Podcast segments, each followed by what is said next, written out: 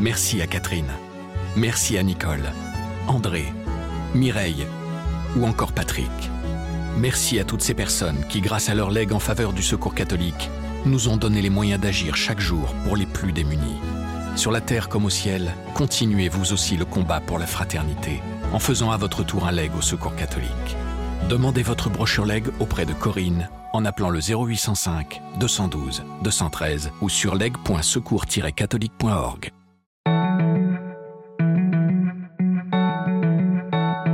plus j'ai rencontré de gens et plus j'ai voyagé dans le monde et plus je trouve maintenant que le combat universel, c'est surtout, et ça rejoint la laïcité, mais c'est surtout la liberté de conscience.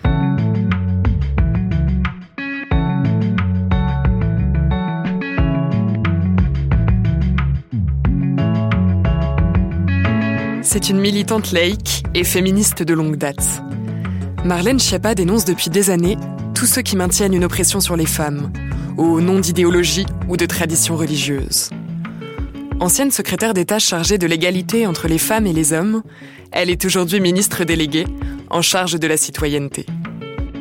À ce titre, elle porte aussi le projet de loi sur la laïcité. Si Marlène Schiappa défend le droit de chacun d'avoir une religion, elle brandit surtout en étendard la liberté de conscience pour toutes et tous. Gauthier Vaillant, journaliste à la Croix, a rencontré la ministre dans son bureau, place Beauvau, pour parler de sa conception de la laïcité. C'était quelques jours avant l'attentat qui a visé le professeur Samuel Paty à Conflans-Sainte-Honorine, mais cet entretien reste plus actuel que jamais. Dans ce podcast, des personnalités de tous horizons nous éclairent sur les relations entre la politique et les religions à partir de leur expérience sur le terrain. Vous écoutez la deuxième saison de Place des religions.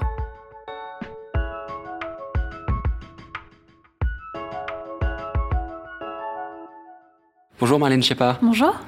Vous êtes ministre délégué en charge de la citoyenneté. Les Français vous connaissent encore surtout comme l'ancienne secrétaire d'État à l'égalité entre les femmes et les hommes.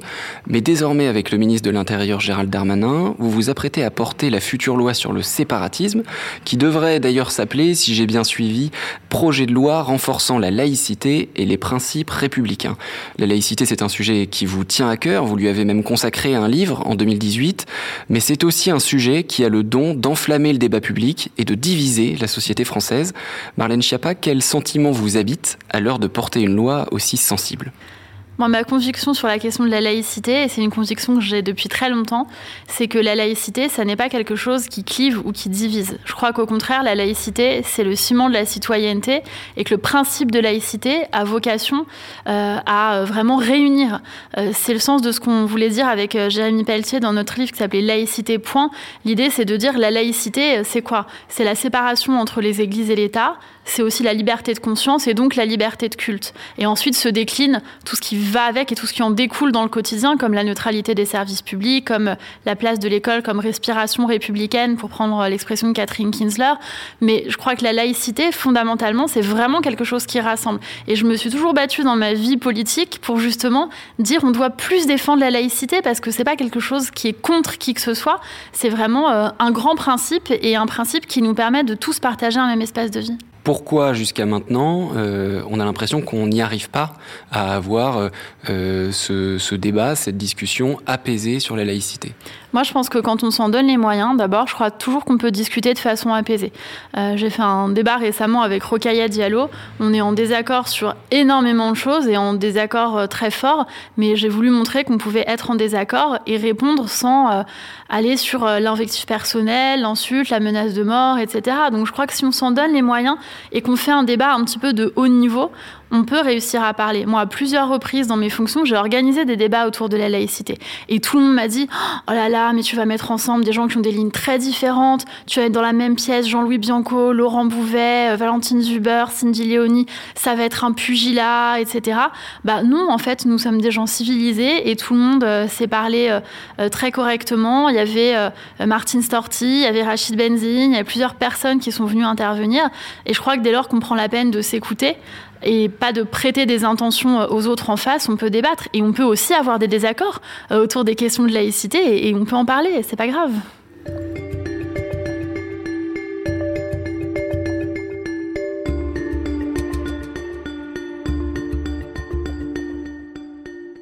Vous-même, à, l'origine, vous êtes euh, une militante, une militante féministe, aussi une militante euh, laïque, je crois que vous vous décrivez comme ça dans, dans un de vos livres. Euh, Aujourd'hui, vous êtes ministre, donc vous avez la responsabilité de, de, porter une loi au nom de la République, de parler à tous les Français, justement, de mettre comme ça des gens autour de la table, comme vous venez de le décrire. Euh, comment est-ce qu'on passe de l'un à l'autre, du militantisme euh, aux responsabilités politiques? Je crois que ça va avec, en fait, parce que là aussi, il y a beaucoup de confusion. Quand on dit aux gens, euh, un tel, euh, un militant laïque ou un militant de la laïcité, euh, on a l'impression qu'on est des odieux anticléricaux, antireligieux, etc. C'est pas ça. Ce que je disais tout à l'heure, la laïcité, pour moi, c'est un principe qui vaut sur la liberté de conscience. Et dans la liberté de conscience, il y a le droit d'avoir une religion et de la pratiquer paisiblement. Elle est euh, garantie d'ailleurs par la Déclaration des droits de l'homme, euh, par différentes lois, etc. Et donc, pour moi, la laïcité, c'est vraiment faire en sorte que euh, l'État soit chez lui et les églises soient chez elles, très simplement. Et ça n'est pas l'interdiction de quelques pratiques religieuses que ce soit. Donc, tout le monde peut se parler. Et la règle, simplement pour moi, c'est qu'en France, il n'y a qu'une communauté c'est la communauté nationale. Et donc on ne parle pas aux gens en tant que représentants euh, d'une religion. Je ne crois pas que la laïcité, ce soit la plurireligiosité, mais euh, l'idée n'est pas non plus de dire aux gens qu'ils doivent euh, cesser leurs croyances. absolument pas. Je pense que ce serait très antagoniste, en fait, avec le principe même de séparation des églises et de l'État. C'est l'article 2 de la loi de 1905. L'État ne reconnaît, ne salarie, ne subventionne aucun culte. On ne reconnaît pas les cultes dont on n'a pas à avoir de débat théologique quand on représente la République. Puisque j'évoque votre euh, passé militant, euh, je voudrais vous faire écouter quelque chose. C'est euh, un petit extrait de vous-même qui date de décembre 2016, donc on est avant 2017. Je sais ce que vous allez me faire écouter. Avant, avant En Marche, avant votre engagement aux côtés d'Emmanuel Macron. Et bien sûr, avant votre entrée au gouvernement, effectivement, une vidéo d'une interview que vous donnez pour la mmh. Fondation Jean Jaurès sur le thème laïcité, religion et féminisme. Et donc voici ce que vous disiez à l'époque. On voit très bien que les religieux, eux, savent parfaitement bien euh, s'unir entre eux et s'entendre pour défendre euh, un certain nombre euh, de choses qui sont finalement qui construisent l'oppression euh, des femmes et qui construisent le contrôle de la religion, du fait religieux et des doctrines religieuses sur le corps des femmes. On le voit sur tout un tas de sujets, par exemple sur la question de l'IVG, euh, on oppose au droit à l'IVG des femmes le pseudo euh, droit à la vie et on voit que les religieux de toutes les religions monothéistes connues en France se mettent d'accord et s'unissent sous un pseudo vivre ensemble, bienveillant, etc.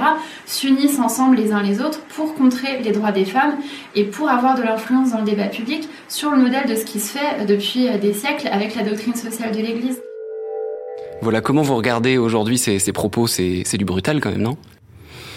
Je sais pas si c'est du brutal. Euh, moi, j'observe qu'il y a des, propos qu'on tient comme militants et puis des choses qu'on fait euh, en tant que responsable politique. C'est comme quand Éric Dupont-Moretti euh, tient des propos sur la magistrature en tant qu'avocat et puis ensuite s'engage dans un gouvernement. Maintenant, sur le fond, j'observe qu'il y a des questions qui peuvent se poser. Et notamment, je crois qu'il y a. On, est en train de parler, si je peux tout dévoiler aux gens qui nous écoutent, quand vous arriviez, je vous montrais cette très belle une du Parisien Week-end qui a un dialogue entre Kaina Baloul et Delphine Orviller, on a, pardon, on a une femme imam, une femme rabbin.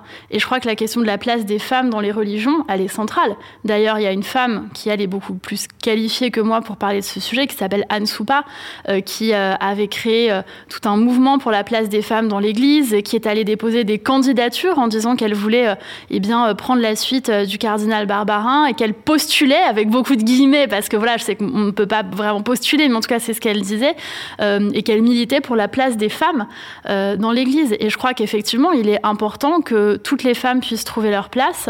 Euh, et celles qui en parlent le mieux, ce sont les femmes qui ont des responsabilités dans les grandes religions, comme, euh, comme le fait Delphine Orviller, comme le fait Anne Soupa et comme le font beaucoup d'autres. C'est vrai que c'est une question fondamentale et effectivement, aujourd'hui, il y a beaucoup de gens qui considèrent que les religions et leurs enseignements traditionnels, leurs visions anthropologiques sont quelque part des ennemis des droits des femmes et de l'égalité entre les femmes et les hommes. Est-ce qu'aujourd'hui, c'est votre point de vue?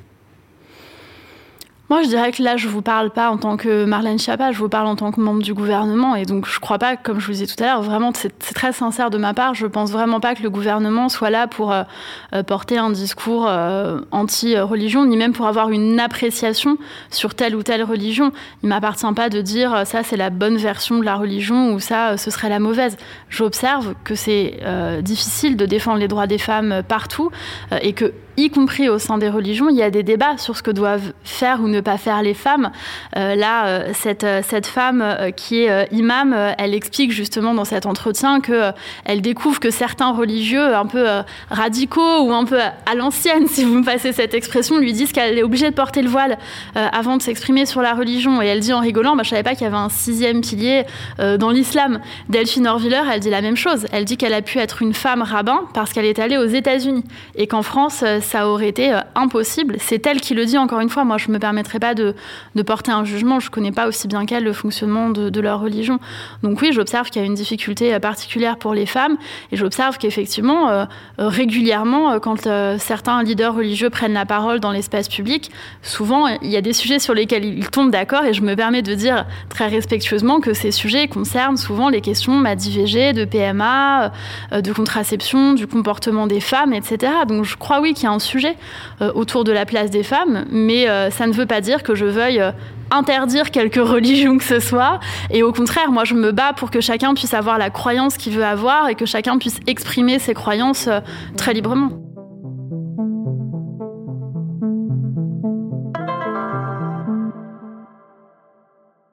Chez les chrétiens, chez les catholiques en particulier, euh, il y a un certain nombre de personnes qui considèrent que euh, la laïcité française, telle qu'on la vit aujourd'hui, est en quelque sorte l'héritière du christianisme, qui a théoriser la séparation du pouvoir spirituel et du pouvoir temporel. Vous connaissez sûrement cette parole de, Jésus dans l'Évangile, il faut rendre à César ce qui est à César et à Dieu ce qui est à Dieu. Euh, qu'est-ce que vous pensez de ça? Pourquoi pas Écoutez, honnêtement, moi je crois que les débats, en fait, ce qui est... j'ai relu récemment l'ensemble des débats qui avaient eu lieu autour de, la loi de 1905. Et je trouve que, en fait, pour ceux, qui, pour ceux que ce sujet intéresse, c'est très savoureux de relire maintenant en 2020, alors qu'on a des débats sur euh, comment renforcer la laïcité, comment lutter contre l'islamisme, etc. C'est très savoureux de, de, lire les positions euh, des uns et des autres, de voir comment les différents partis politiques ont évolué, de voir euh, la position qui était celle de l'Église catholique, qui d'ailleurs après, en 1907, a souhaité souhaité euh, revenir euh, sur un certain nombre de dispositions. Mais c'est drôle aussi parce qu'il y a une des conclusions du débat au moment du vote de la loi. C'est une phrase de Jaurès qui dit Bon, au moins, pour ce qui concerne l'aspect juridique, cette question est définitivement tranchée. Et voilà, ça fait un peu sourire en 2020 quand on voit qu'en fait, on en débat encore et qu'en fait, ben, finalement, euh, est-ce que cette question pourra être tranchée et comment le, le, spirituel, le pouvoir spirituel, si je peux le dire de cette manière, et le pouvoir temporel, qui est le pouvoir politique, qui est délimité euh, et qui est censé être euh, fondé sur, sur d'autres éléments, euh, comment ils peuvent cohabiter, j'allais dire, je ne sais pas si le terme est, exact, je pense qu'il n'est pas bien choisi, mais en tout cas peuvent avoir une existence commune et des prises de position, chacun comme il le souhaite et chacun sur les sujets qui le concernent. Est-ce que les religions ont pour vous aujourd'hui un rôle positif à jouer dans la société? Bah, Moi, j'observe qu'il y a des messages qui sont prononcés par euh, des, leaders religieux. Et si vous me permettez de citer euh, les grands auteurs, et en l'occurrence euh, le ministre Gérald Darmanin, il dit souvent qu'un ministre du culte n'a pas la même fonction que l'association du club des boulistes de Tourcoing. Et il le dit, voilà, il est maire de Tourcoing, et c'est pas une offense vis-à-vis du club de boulistes de Tourcoing, qui est sûrement très honorable. Mais c'est vrai que quand un leader religieux s'exprime, eh ben, il est écouté et il est suivi par une grande partie de la population. Donc moi, je crois que quand on entend euh, des beaux messages de fraternité de la part euh, du pape François, euh, quand on entend l'imam de Bordeaux dire au moment du procès de Charlie Hebdo, je vous, je vous implore de ne pas tomber dans la violence et de ne pas tomber dans la vengeance, et je vous demande d'être calme, d'être dans la paix, etc.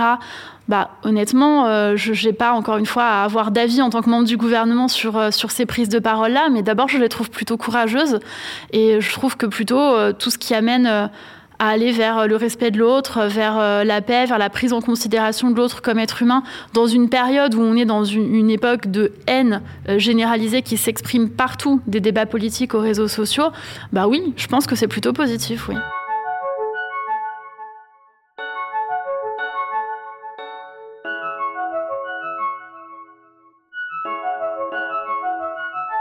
Est-ce que la religion a joué un rôle euh, dans votre vie à vous, Marlène Schiappa? Oui, un rôle très important, mais je ne suis pas en psychanalyse, donc on ne va pas rentrer dans les détails. Mais oui, comme tout le monde, je pense qu'on a tous un, rapport euh, particulier et probablement tous singulier vis-à-vis euh, vis-à-vis des religions. Donc moi, je suis d'une famille qui vient du sud. Euh, ma mère est d'origine italienne, mon père est corse, donc on a des traditions catholiques qui sont profondément ancrées. Euh, moi, je fête Noël avec un sapin, une étoile sur le sapin, une crèche avec Jésus, les rois mages, etc. et en même temps, ça, c'est de l'ordre de la vie vraiment privée. et je crois que ça, ça doit être très, très distingué vis-à-vis de, la vie publique. Pourquoi? Parce que dans la vie publique, on ne reconnaît pas les gens pour leur religion, mais en tant que citoyens indifféremment. Euh, et je crois que c'est ça aussi le fondement de la laïcité, c'est-à-dire que chez vous, vous pouvez avoir euh, une croix, une mezouza, un tapis de prière, euh, un petit chat vers lequel vous adressez vos prières. Voilà, il y a beaucoup de, nouvelles religions, il y a des gens qui sont New Age, bouddhistes, qui ont une spiritualité personnelle, et je pense que tout ça doit être tout simplement respecté. Vous en parlez un petit peu dans un de vos livres qui s'appelle Si souvent éloigné de vous, qui est composé de, lettres que vous écrivez à vos filles. Euh, vous racontez un, dialogue au cours duquel vous, vous dites à l'une d'entre elles euh, Nous, tes parents, nous sommes agnostiques ou athées, je crois que ça dépend des jours. Euh, qu'est-ce que ça veut dire? Et surtout, aujourd'hui, vous êtes plutôt agnostique ou athée? Bah D'abord, vous savez, les enfants posent toujours beaucoup de questions là-dessus. Et donc, ma fille cadette, en l'occurrence, il y a quelques années, nous a dit un jour à table Mais nous, on est quoi? Et on est quoi C'est-à-dire, on est, on est qu'est-ce que quel est le sens de ta question? Elle me dit, ben, j'ai un copain, euh, en fait, elle est très, une de ses meilleures amies, sa maman est pasteur, et donc elle me dit, ben, mon amie, euh, sa maman, euh, elle est pasteur, et donc elle m'a expliqué ce que c'était, etc. et puis j'étais chez mamie, et mamie, elle va à l'église, et donc elle est catholique, mais, mais nous, on est quoi? Et donc j'ai essayé de lui expliquer et on essayait d'être vraiment dans, dans l'écoute et dans le respect en lui expliquant qu'on est des familles qui toutes nos familles sont catholiques à l'origine, mais que ni son père ni moi ne sommes ni pratiquants ni croyants, et que effectivement on essaye d'être fondé sur euh, la raison, la science, etc. Et en même temps, euh, on, est très imprégné de beaucoup de traditions qui viennent euh, du catholicisme. Et puis on a aussi nos propres superstitions, nos propres croyances. Et puis euh, il y a aussi des moments euh, où on prie en fait. Euh, vous savez, pardon, je vais, je vais dire un gros mot, mais il y a un rappeur qui avait fait une chanson il y a quelques années qui s'appelait Je prie Dieu quand je suis dans la merde. Il le sait, donc il me laisse dedans. Et je crois qu'on est beaucoup de gens à être rationnellement athées ou agnostiques. Mais moi, je crois, quand je prends l'avion, je récite Je vous salue Marie, je fais un signe de croix. Et c'est voilà, peut-être plus une superstition qu'autre chose, mais en tout cas, ça me permet de me raccrocher à quelque chose. Voilà, chacun, on a chacun nos croyances, euh, voilà. Toujours dans ce livre, un, peu plus loin, on trouve un poème que vous récitez à, votre fille. Je ne sais pas si vous vous rappelez de, vous voyez de, quel poème je veux parler. Dites-moi lequel? Il commence par Seigneur, préservez-moi, préservez ce que j'aime. Oui, Victor Hugo, La maison sans enfants. Oui. Vous pourriez le lire en, en entier? Ouais. Ça vous ennuie pas? Seigneur, préservez-moi, préservez ce que j'aime, frères, parents, amis et mes ennemis même, dans le mal triomphant, de voir jamais, Seigneur, l'été sans fleurs vermeilles, la cage sans oiseaux, la ruche sans abeilles, la maison sans enfants. C'est très beau, mais c'est une prière, ça, effectivement, Marlène Schiappa. C'est pas interdit, les prières, je crois. Non. Non, non, c'est pas interdit. Et d'ailleurs, je vois que vous avez aussi mon nouveau livre devant vous, et le titre est Entre toutes les femmes, et il est issu d'où vous savez. Et voilà, je crois que c'est, je crois qu'il n'est pas interdit de prier. Il y a des très belles prières. Et je crois qu'il y a des moments où on est dans la vie, où on traverse des épreuves, des choses très difficiles. Et, euh, et voilà, il y a des gens que la prière aide, comme il y a des gens que faire du sport aide. Et je compare pas l'un et l'autre, mais je crois que la spiritualité, c'est aussi quelque chose euh, bah, d'intéressant et quelque chose qu'on peut comprendre chez les uns et les autres.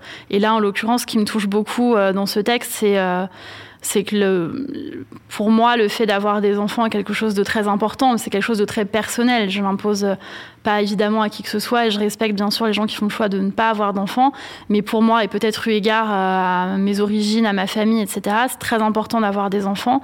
Et, euh, et, voilà, et ce livre, c'est un livre d'une maman euh, qui trouve que euh, la vie aurait été, pour moi, la vie aurait été insupportable si je n'avais pas eu d'enfants. Alors, puisque vous l'avez mentionné, euh, je vais dire un mot de votre nouveau livre, effectivement, qui vient tout juste de sortir.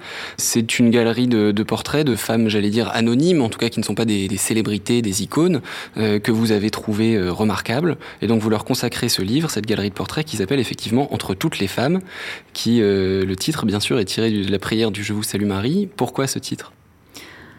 Parce que c'est une prière que j'ai souvent dite, comme je le disais précédemment, en prenant l'avion, euh, voilà pas uniquement, je trouve que c'est une des, un des textes les plus, les plus connus, les plus euh, répétés. Et j'ai toujours trouvé que c'était très beau. Et là, je vous dis d'un simple point de vue d'une personne euh, laïque, athée, euh, tout ce qu'on veut. Mais voilà, je, je, trouve ces quelques phrases très belles.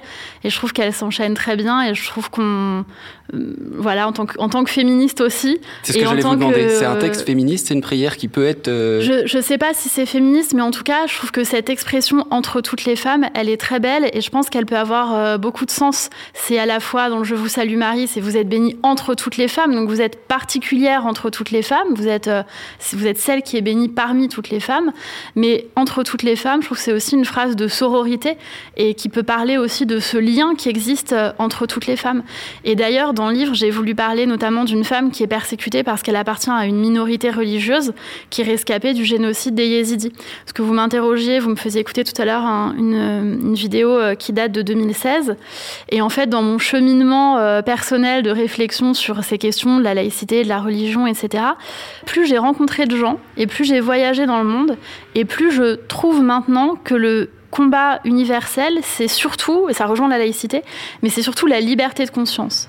Parce qu'en fait, j'observe que le droit de ne pas croire est très important et le droit quand on veut pouvoir ne plus avoir de religion, sortir d'une religion, euh, s'émanciper euh, de dogmes religieux, comme je le disais en 2016, je crois toujours profondément que c'est très important, mais je crois que la liberté aussi d'exercer une religion, même quand ça n'est pas la religion majoritaire du pays, je crois que c'est aussi quelque chose de fondamental. Et j'observe que dans beaucoup d'endroits du monde, les gens qui sont persécutés sont soit des gens qui ont refusé de pratiquer la religion officielle du pays, ou l'interprétation officielle qui était faite de cette religion. Mais il y a aussi des gens qui sont persécutés parce qu'ils appartiennent à des minorités religieuses.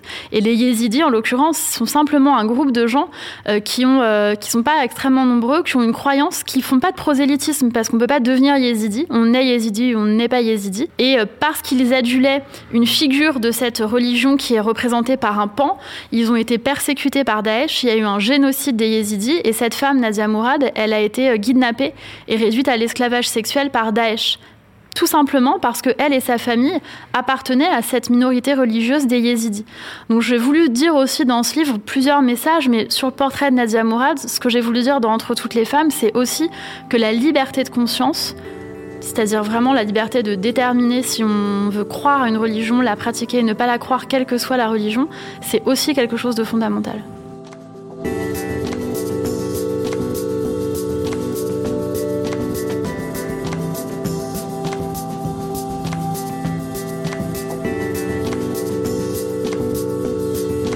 Venez d'écouter un épisode de la deuxième saison de Place des religions.